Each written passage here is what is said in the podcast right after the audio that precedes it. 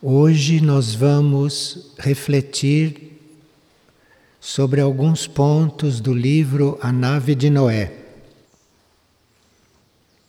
Aquilo que nós entendemos por Arca de Noé da Bíblia representava na época a ajuda e a colaboração intraterrena para a humanidade da superfície durante um juízo que houve na espécie humana, no reino animal, no reino vegetal e no reino mineral.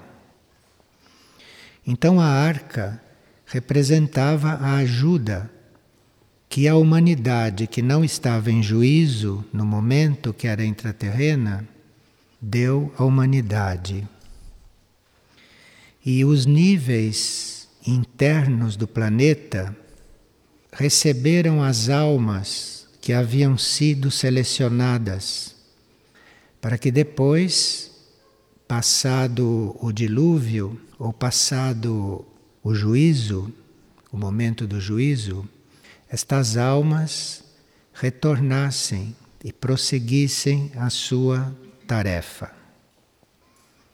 Então, Arca de Noé está coligada com a ajuda intraterrena dos planos internos da Terra à humanidade da superfície, que necessitava de ajuda. O que nós chamamos hoje de nave de Noé, não arca, mas nave, representa a ajuda extraterrestre e a ajuda intergaláctica ao homem da superfície nesta transição pela qual a Terra está passando. Naquela época houve dilúvio, houve vários dilúvios, não na Atlântida, mas aquele final foi o que encerrou aquela etapa da purificação e da seleção. Hoje, esta purificação e esta seleção pode não estar se dando através de dilúvios, mas através de várias outras formas de se selecionar a humanidade e de se purificar regiões do planeta ou o planeta como um todo, eventualmente. Então disse nave porque é ajuda extraterrestre e ajuda intergaláctica neste processo. A Nave de Noé é um livro que estimula a nossa imaginação. Ele é estruturado de forma a nos levar a imaginar. E ele apresenta inúmeros temas que nos levam a procurar o desenvolvimento deles no nosso íntimo. Então, são temas, são frases, são trechos de livros antigos, são comentários que suscitam um desenvolvimento íntimo daqueles temas. É um livro evocativo ele é feito para evocar em nós esta capacidade de imaginar, esta capacidade de criar. E ele traz alguns personagens que desde sempre foram conhecidos, mas da forma como eles aparecem ali, eles evocam em nós reflexões evocam em nós situações, como vocês podem perceber diante da leitura. Então, por ali estão passando, através de citações, Platão, Blavatsky, Steiner. De repente surge Taikuma, que não é um personagem terrestre. E a intenção é estimular a capacidade intuitiva de quem lê. De forma que, quando se fala nesses personagens sucintamente, nós teríamos que intuir o que eles querem dizer, intuir o que eles trouxeram. E o livro dá algumas notas. Por exemplo, nós falamos de espaçonaves que estão encarregadas de ajudar o planeta nesta fase de transição. Entretanto, fica a cargo da nossa imaginação saber se aquilo são espaçonaves, como diz a palavra, ou se aquilo são estados de consciência no qual nós somos transportados ou nos quais nós teríamos que ingressar para darmos algum passo evolutivo e assim por diante. Ou se realmente se trata de algum Salvador, que ali é chamado de Noé, encarregado de fazer o nosso traslado então, tudo isto fica entregue à intuição e à imaginação de cada leitor. Foi usado o nome de Noé, porque já existe na consciência humana uma receptividade preparada para ser salvo, para ser levado para um outro plano de consciência as novas situações que o homem viverá, ele terá que vivê-las internamente, intimamente, porque são situações que devem levar ao surgimento de uma nova civilização, de uma nova humanidade, que não se pode construir sobre esta. Sobre esta civilização não se pode construir nada de superior, de avançado, porque isto é uma civilização materialmente dependente de dinheiro. Sem dinheiro, materialmente, esta civilização não consegue funcionar. De forma que, sobre esta base, nada pode se construir de superior. Percebem? Então, aqui precisa realmente uma outra civilização, que precisa um outro esquema. Tudo isso no livro está mesclado com o dilúvio que envolveu a Atlântida, o continente desaparecido, que hoje já é admitido pela ciência e que deixou pouquíssimas notícias e muitas lendas. No livro, nós encontramos um Noé, mas não sabemos quantos Noés já existiram.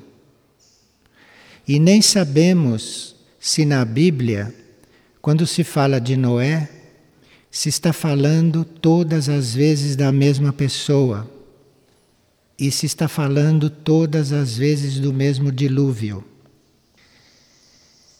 A Bíblia também dá esta margem para a gente imaginar, ou para a gente buscar na nossa intuição aqueles pontos que ali não são nada claros. No livro A Nave de Noé, nós encontramos imagens descritas por Platão um grande iniciado que até hoje permanece um grande desconhecido pela maioria. Porque os textos de Platão já de início não foram muito compreendidos. A confusão que se fez sobre o famoso amor platônico é uma confusão tão grande que precisaria realmente entrar no plano intuitivo para saber o que é isto, para saber o que ele quis dizer realmente.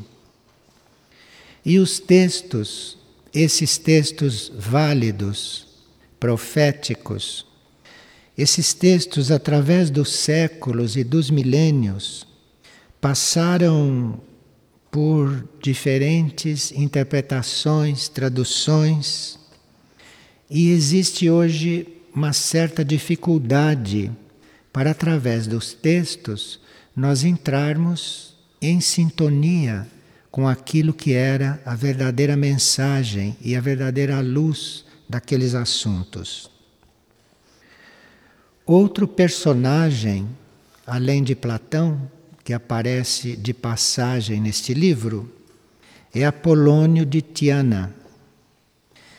Também surge em uma espécie de flash, mas na realidade pouco se sabe oficialmente quem era e o que veio realmente fazer. O livro confirma que Apolônio era uma reencarnação de Jesus. Digo, confirma porque Alice Bailey e o tibetano já tinham declarado isto. E, como reencarnação de Jesus, Apolônio fez obras maiores do que as de Jesus. Como o cristianismo organizado queria apresentar Jesus como um Deus, o cristianismo, os imperadores e papas afastaram Apolônio da história, porque Apolônio tinha sido, em certos sentidos, em certas ações, em certas relações, maior que Jesus. O próprio Jesus, em vida, teria dito que nós poderíamos fazer coisas maiores do que aquelas que ele fez. Ele mesmo disse isto. De forma que dizer que Apolônio fez coisas maiores do que Jesus não é novidade nenhuma, porque o próprio Jesus já tinha previsto que isto era possível. Ele não se referia a Apolônio, mas se referia a nós todos. Todos podem fazer coisas maiores do que aquelas que eu faço. Então, nós vemos através deste livro quantas coisas nós teríamos que ainda assumir em se tratando de resgatar a nossa consciência desse nível dos afazeres materiais, dos afazeres terrestres, para níveis mais avançados de vida, para níveis mais avançados de ser e de leis. Através dessa espécie de viagem pelo tempo e através de um rápido contato com algumas pérolas do conhecimento humano, porque o livro traz algumas frases da Bíblia, do próprio Jesus e outras. Estas pérolas dispersas por uma centena de páginas, nós somos desafiados a buscar respostas e soluções para tudo, porém no nosso próprio interior. O livro nos relembra por exemplo, como foi organizado o Novo Testamento. Um grupo de homens que se dizia imbuído do Espírito Santo selecionaram os trechos que compõem o Novo Testamento e ordenaram os trechos daquela forma. Deixaram de lado vários evangelhos apócrifos, não entraram ali e fizeram aquela ordenação, segundo eles, pelo Espírito Santo. E chegaram a dizer que as páginas se ordenavam sozinhas, que eles não tinham que pô-las em ordem, que eles só colocaram as páginas sobre a mesa e elas foram se ordenando sozinhas. Bom, na Bíblia tradicional, por exemplo, há dois nomes para Deus: Elohim e Jeová. E por mais que esses nomes sejam explicados racionalmente, a diferença entre os dois nunca se tornou clara e nem poderá ser clara enquanto nós basearmos os nossos conhecimentos sobre dados históricos. De forma que querer compreender um livro destes, um livro como a Bíblia, através de dados históricos, é realmente perder o caminho. Quem para conceber Jesus ou Apolônio precisar de dados históricos, vai ficar completamente desencaminhado para compreender esses temas. Mesmo porque parece que não há nenhuma prova realmente concreta que Jesus existiu. Todos sabem, de alguma forma, ou todos acreditam que Jesus existiu, mas não há prova nenhuma disto. Não ficou nenhuma prova da existência física deste ser. No livro A Nave de Noé, se pergunta: poderia a Bíblia ser compreendida em diferentes níveis? Poderia a Bíblia ser vista como um impulso energético que repercute no nosso íntimo, que move aquele que lê e o leva a outros conhecimentos? Na verdade, diz o livro A Nave de Noé, a Bíblia vai se tornar mais acessível quando o homem realmente viver algumas leis espirituais que ela revela. Porque a Bíblia é um livro de leis. E se nós não vivemos aquelas leis, se nós não realmente não aplicamos aquelas leis na nossa vida, não tem como penetrar a revelação daquele livro.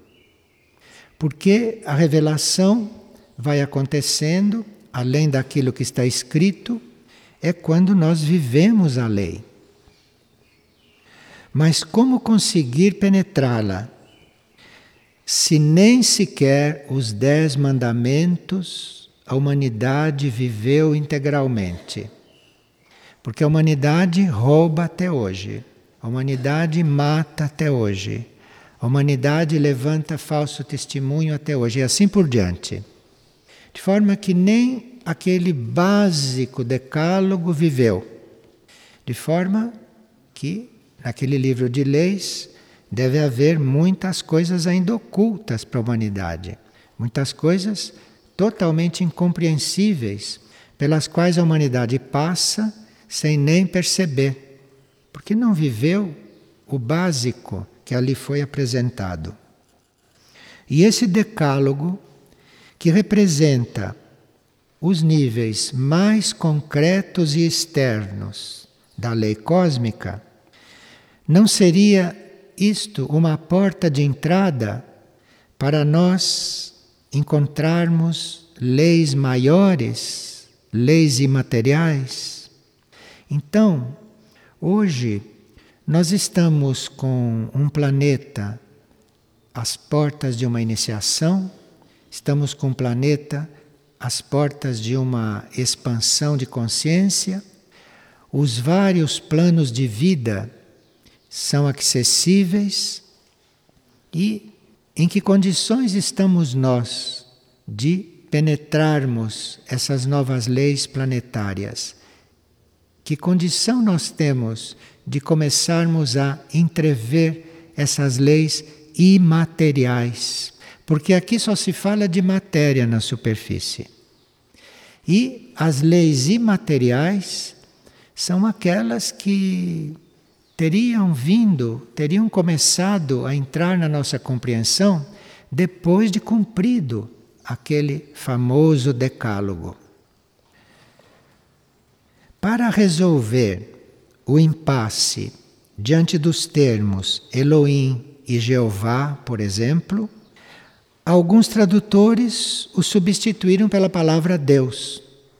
Então aplica-se Deus para os dois, tanto para Elohim quanto para Jeová, se traduz por Deus. Ou pela palavra Senhor. Sem obedecer a um critério que pudesse diferenciar com clareza esses vários aspectos da criação.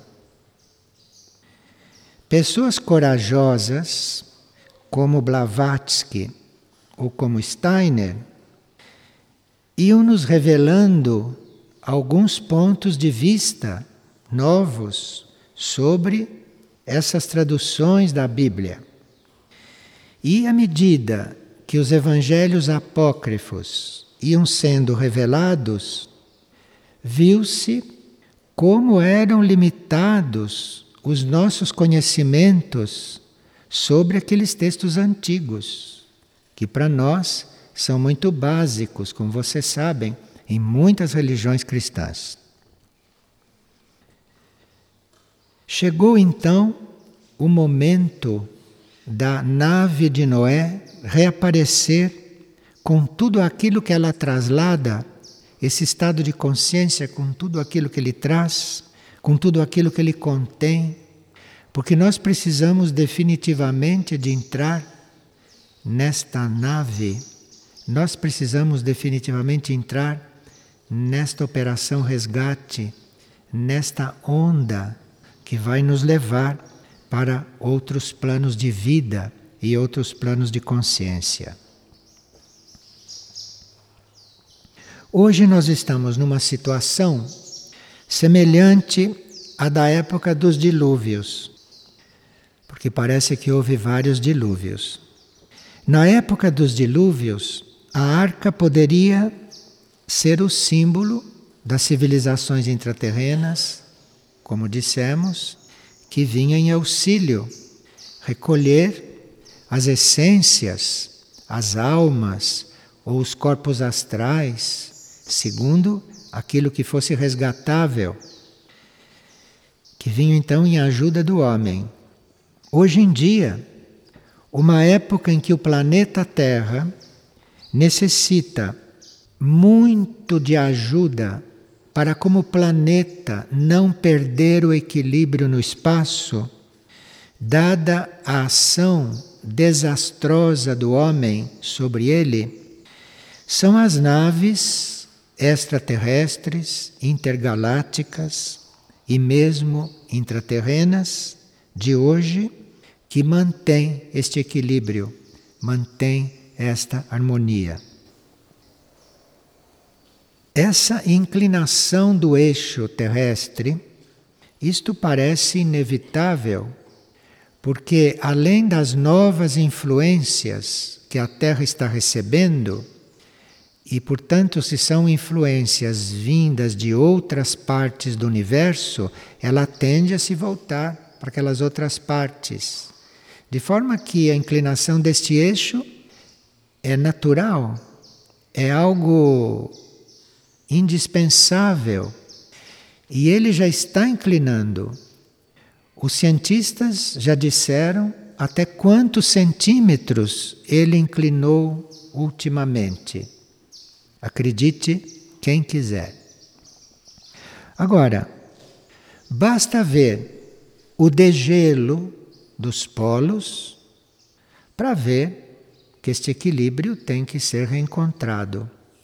Porque a Terra está numa determinada posição também por causa da massa de gelo que existe nos polos. Se isto derrete, muda o equilíbrio e adeus, eixo da forma como ele é hoje localizado. Além destas naves que estão em volta da Terra, manterem o equilíbrio magnético para que o eixo se ajuste, produzindo o mínimo de desastres, disse o mínimo, porque todos esses desastres são possíveis também por causa do karma humano, por causa do karma da humanidade. De forma que aquilo que a humanidade produz para desequilibrar a Terra, isto as naves não podem resolver, porque isto não é só a situação do planeta, mas é também o karma humano criado aqui.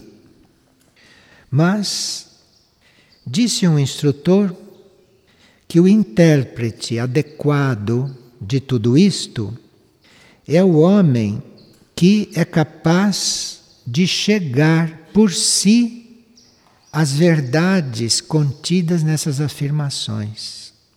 Então, nós podemos ser informados de várias coisas, mas nós não vamos realmente compreender aquilo e não vamos realmente assumir aquilo se nós não chegamos naqueles pontos por nós mesmos.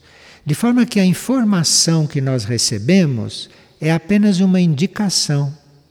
Mas quando é dada a informação, aí nós temos que chegar na verdade por nós, porque a informação não é a verdade.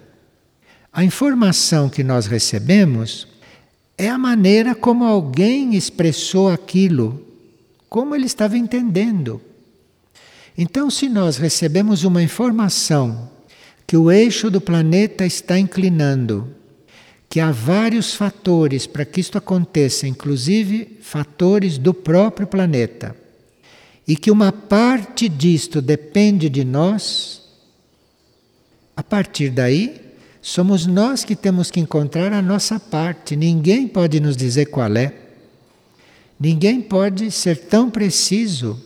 Dada a informação, nós teríamos que chegar nós mesmos àquela verdade por nós mesmos, mas no nosso próprio interior, não lendo jornais.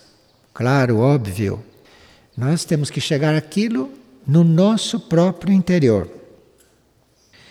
Teríamos, segundo esta ideia, que criar uma sabedoria nossa própria, a partir do nosso interior, para realmente podermos compreender a mensagem, não só de livros como a Bíblia, mas a mensagem de qualquer informação que nos chegue. Senão, nós estaríamos ouvindo automaticamente repetindo automaticamente, mas sem criar sabedoria interna diante daquilo, sem criar nada dentro de nós com aquilo que sabemos.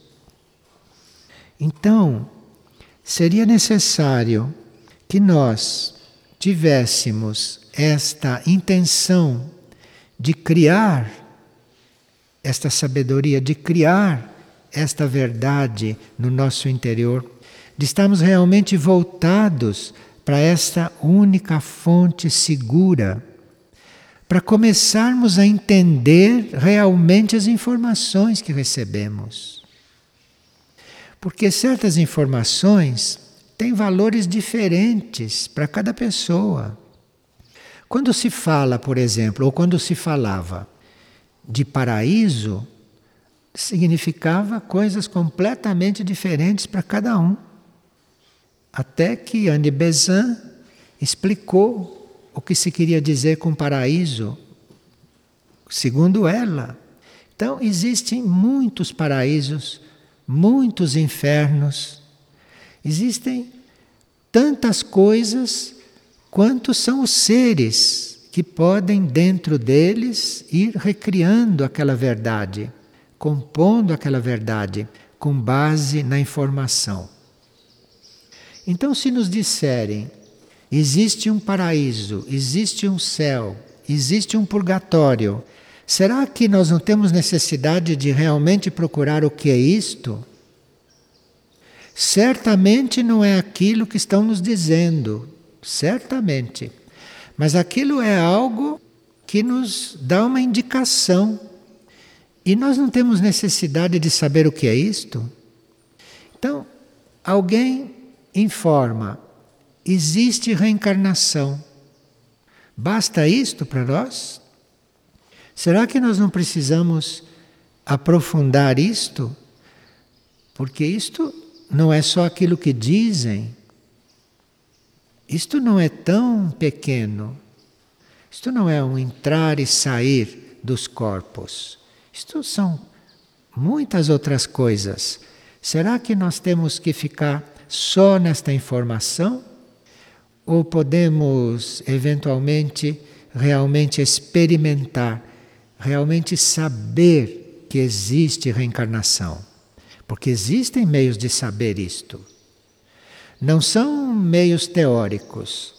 Você pode explicar à vontade, mas se o indivíduo não encontra dentro dele aquela sabedoria, ele pode acreditar ou não, porque não há prova nenhuma, não há prova alguma.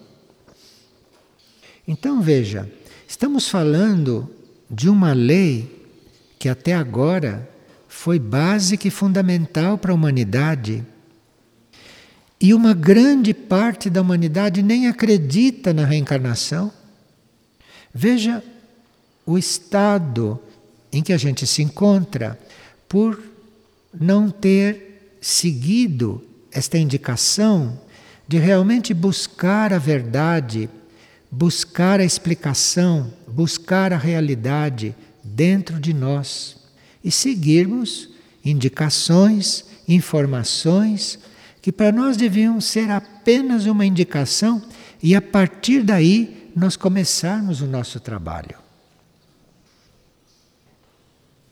Essas informações começam a ser maiores, essas informações começam a ser mais amplas, mais completas, quando nós começamos a penetrar o significado não só da evolução do mundo, da evolução da Terra, da evolução humana, mas o significado espiritual da evolução. Não aquilo que foi feito e que provaram, parece que provaram mais ou menos, que a gente veio do macaco.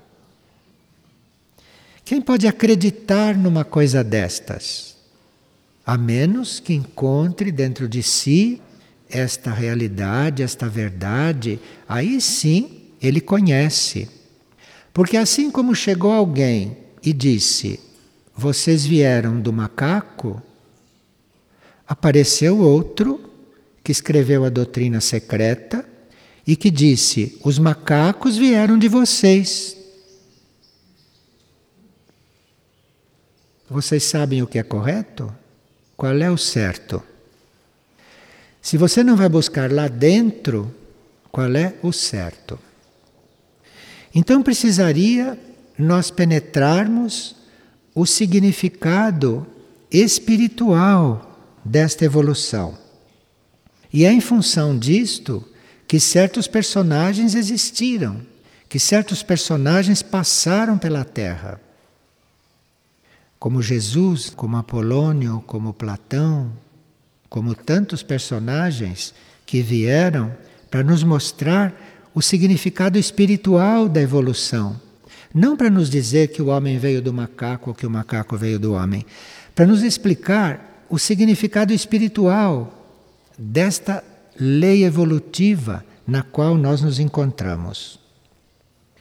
Então, esses livros, esses livros são para serem meditados, para esses conteúdos serem levados para o nosso mundo interior e não só para serem entregues aos nossos sentidos, ao nosso intelecto.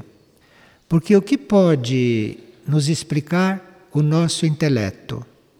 Só pode explicar aquilo que ele já viveu. Mas o intelecto vai muito além deste intelecto humano. Intelecto é coisa que vai muito além de intelecto humano. Então nós temos que realmente pegar estas informações que nos dizem respeito nesse momento, porque se nos dizem respeito nesse momento, nós temos que buscar dentro de nós esta verdade.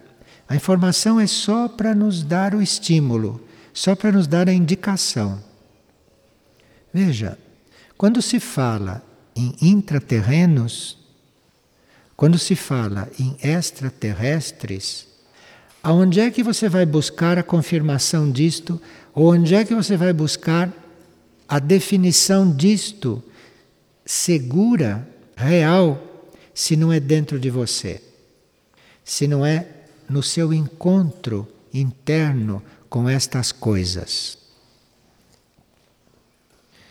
Entrando-se em contato com os nossos planos subjetivos, todo e qualquer fato que é descrito nesses livros toma perspectivas novas e mais profundas.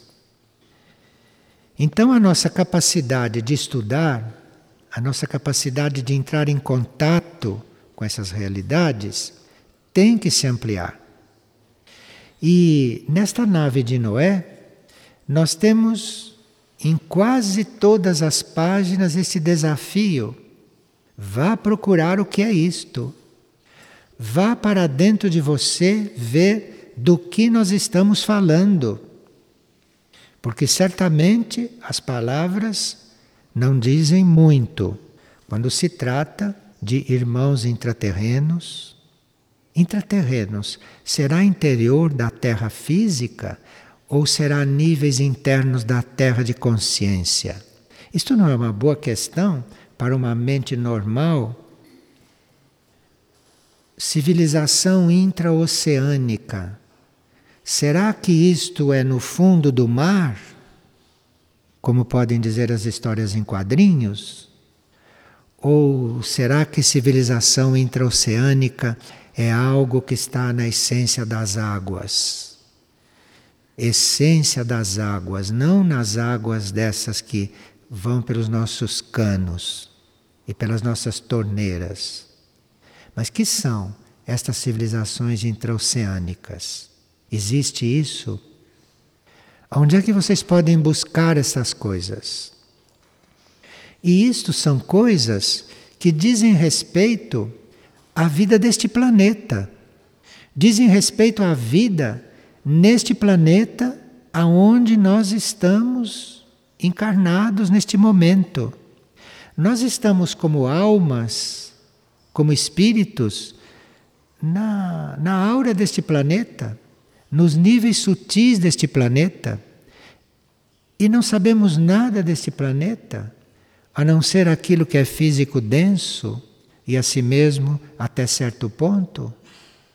Enfim, é um livro que nos instiga, é um livro que nos desafia, porque deixa isto tudo em suspenso. Por exemplo, uma pessoa perguntou se nós podemos enfocar na partilha de hoje aquelas perguntas formuladas na página 18, último parágrafo do livro Nave de Noé. As perguntas são as seguintes: Como compreender o episódio no qual Jesus caminha sobre as águas? O livro coloca esta pergunta e não responde. Colocou ali. Olha, uma boa questão para você saber o que é que é isso? De num certo episódio, Jesus sair caminhando sobre as águas. Bem, se nós formos olhar isto de certos pontos de vista, se nós formos olhar isto lá dentro de nós, nós podemos chegar a algumas conclusões, não a todas, porque quem poderá responder, não é? Que quer dizer Jesus caminhando sobre as águas. A verdade é que nenhum de nós caminha sobre as águas, nem homem algum caminha sobre as águas sem afundar. Nunca aconteceu isto. E como aquele caminhou sobre as águas? O que é isto? Bem, dentro da compreensão deste livro, água é símbolo do nível astral emocional. Esse astral emocional terrestre, no plano físico, é representado pela água. Então, uma forma de você dizer que Jesus tinha total controle, tinha total domínio sobre o astral emocional terrestre é dizer que ele estava caminhando pela água. Você não vai encontrar isto nos jornais. Não vai encontrar isto na grande parte dos teólogos que discutem a Bíblia. E assim por diante. Depois a pessoa continua perguntando o que são aquelas perguntas na nave de Noé que não estão respondidas, só estão ali.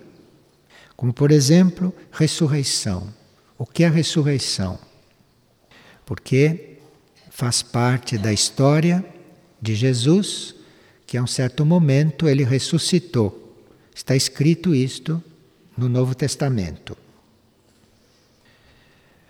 Se nós formos entrando no nosso interior, entrando no nosso íntimo, nós vemos que certas iniciações, certas expansões de consciência nossas internas corresponde a nós ressurgirmos em níveis além da morte.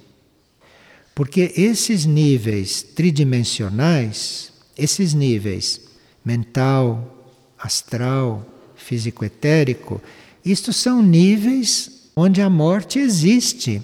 Vocês sabem que a morte existe, não sabem? Cada um de nós vai morrer. Morremos centenas de vezes, mas aquilo é morte. Então existe isto nesses três níveis. Ressurreição quer dizer que o indivíduo ressurgiu desses níveis. Aquele não morre mais. Aquele não tem mais como morrer ressurgiu, ressuscitou. Ressuscitou quer dizer, estava morto. Estava morto porque estava aqui. Estava aqui, dentro desses corpos que morrem, que acabam, que apodrecem, que se desintegram. Ressurgiu, quer dizer, não está mais aqui. Ressuscitou desta morte. Isto é morte se nós vemos do ponto de vista de onde isto não existe mais, de onde isto já foi transcendido.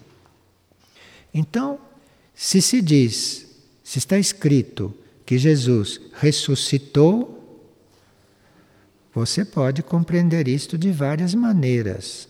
Pode inclusive compreender que ele recebeu esta expansão de consciência que não é muito comum a humanidade receber. Porque a humanidade recebe várias expansões de consciência. Mas até que chegue nesta expansão de consciência de transcender os níveis onde existe morte, precisa muito trabalho, precisa muita purificação. E essa iniciação da ressurreição, de transcender este nível da morte, aconteceu com ele. Agora, se isto aconteceu no plano físico, se viram realmente ele subindo, ou se isto foi um fato que aconteceu nos planos internos, nos planos mais profundos, isto cada um interpreta como puder. E cada teólogo, cada escritor, cada intérprete, cada instrutor ou cada poeta vai dar a interpretação que quiser, vai nos informar da forma que ele puder. Vai nos informar à sua maneira, na sua maneira de ver. E o que nós fazemos desta informação? Nós teríamos que realmente ir buscar esta realidade. E a outra pergunta que está no livro e que não está respondida é o que quer dizer Lázaro sair da tumba. Está lá a pergunta, mas não se diz o que é. Então,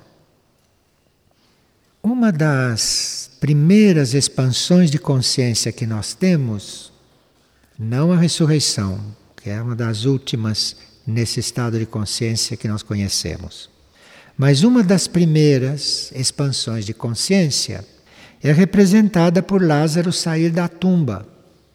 Isto é, tumba quer dizer, Lázaro estava morto. Isto é, Lázaro estava como todos nós.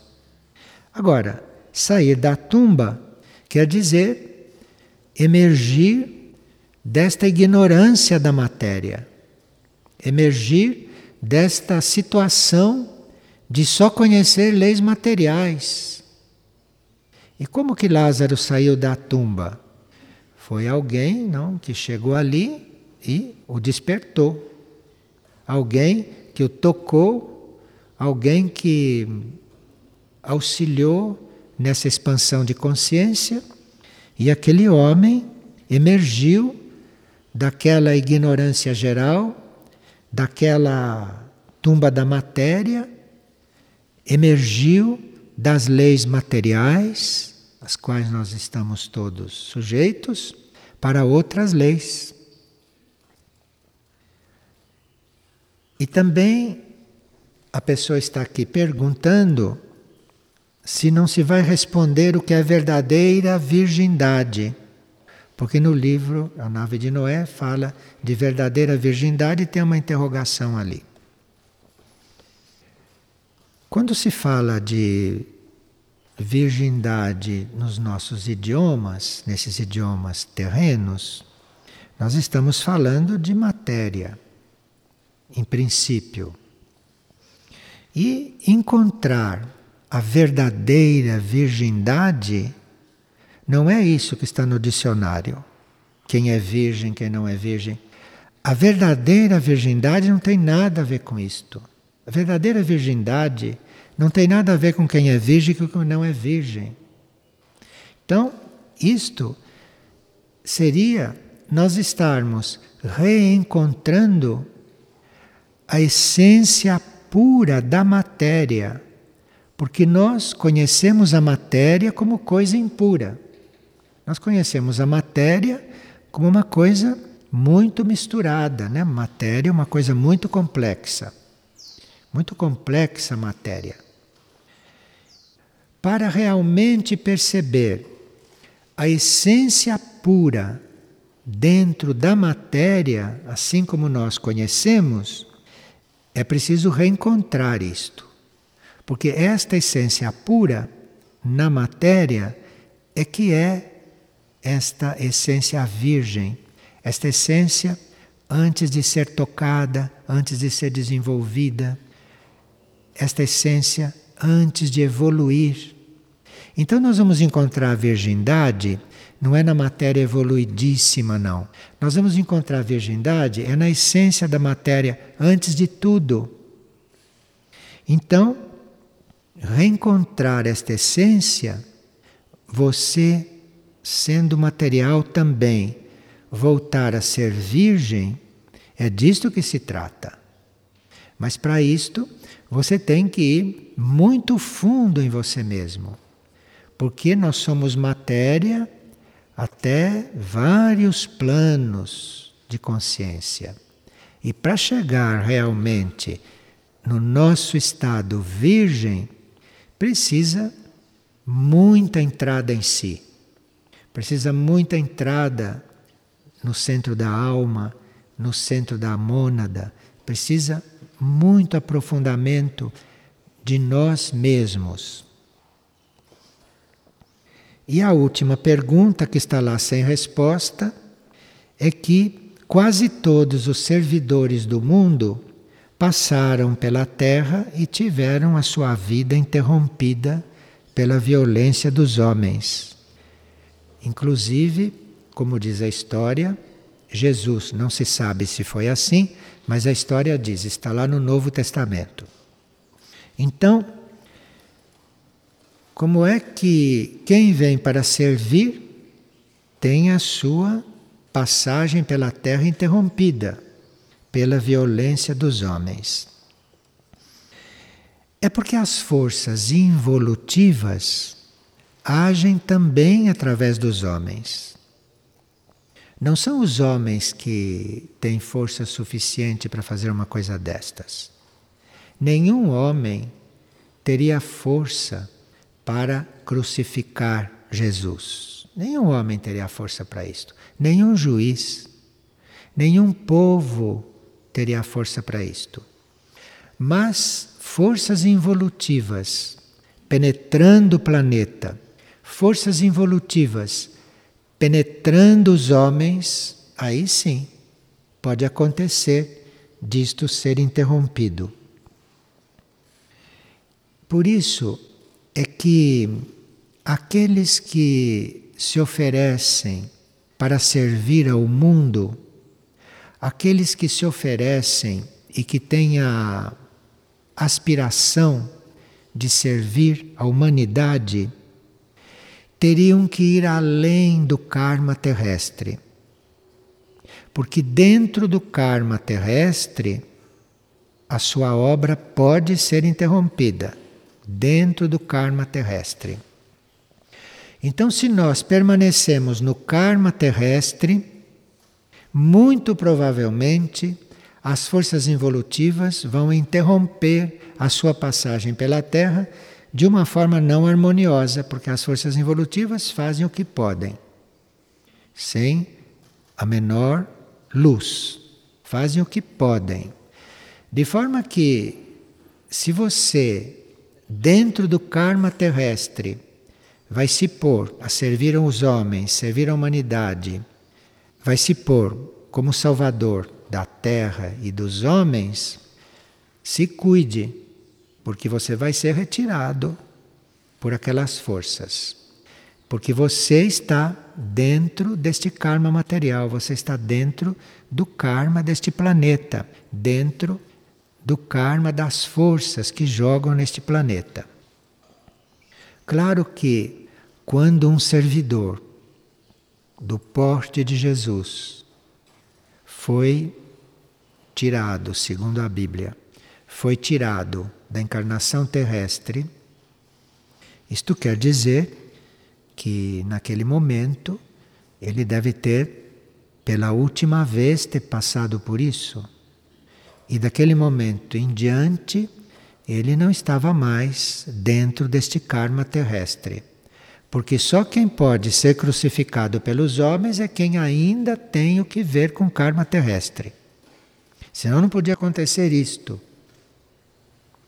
De forma que naquele momento houve coisas incompreensíveis para a história, para os teólogos. Houve coisa incompreensível ali. E ir além deste karma terrestre pode possibilitar uma outra encarnação, como foi a de Apolônio de Tiana. De forma que, feitas as contas finais com o karma terrestre, uma próxima encarnação já foi muito diferente. Na próxima encarnação, não houve mais inimigos, não houve perseguições, não houve dificuldades. Então, isto para nós é uma informação. De forma que existe uma necessidade de nós irmos trabalhando o karma terrestre, no sentido de nos liberarmos do karma terrestre, porque enquanto houver karma terrestre, nada é garantido do ponto de vista de um trabalho, de um serviço, de uma tarefa ser interrompida. Nada garantido enquanto existe karma terrestre aí. E havendo karma, não se pode evitar isto.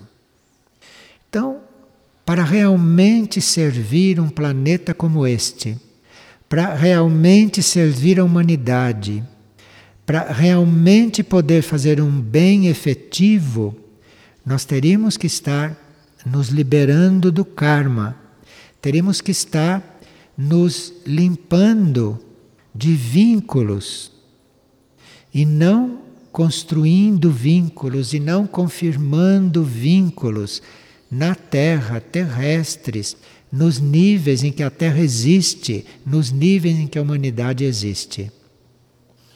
Então, este desapego por todo e qualquer laço material esse desapego por tudo aquilo que não é a essência imaterial das coisas, isto é fundamental num certo nível de serviço. Isto é essencial para poder haver um serviço realmente livre. Nenhuma resposta intelectual nos satisfaz realmente.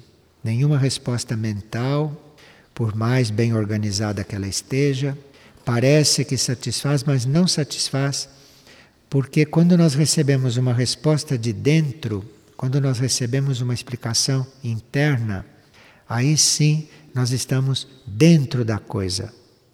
Aí nós estamos como parte da coisa. Isto é muito diferente de ficar sabendo de uma coisa. E uma pessoa pergunta qual é a repercussão para a vida planetária ou para o plano evolutivo do despertar de um indivíduo. Um indivíduo que desperta, que repercussão isto tem? A humanidade é una de forma que cada passo que cada indivíduo dá repercute na humanidade.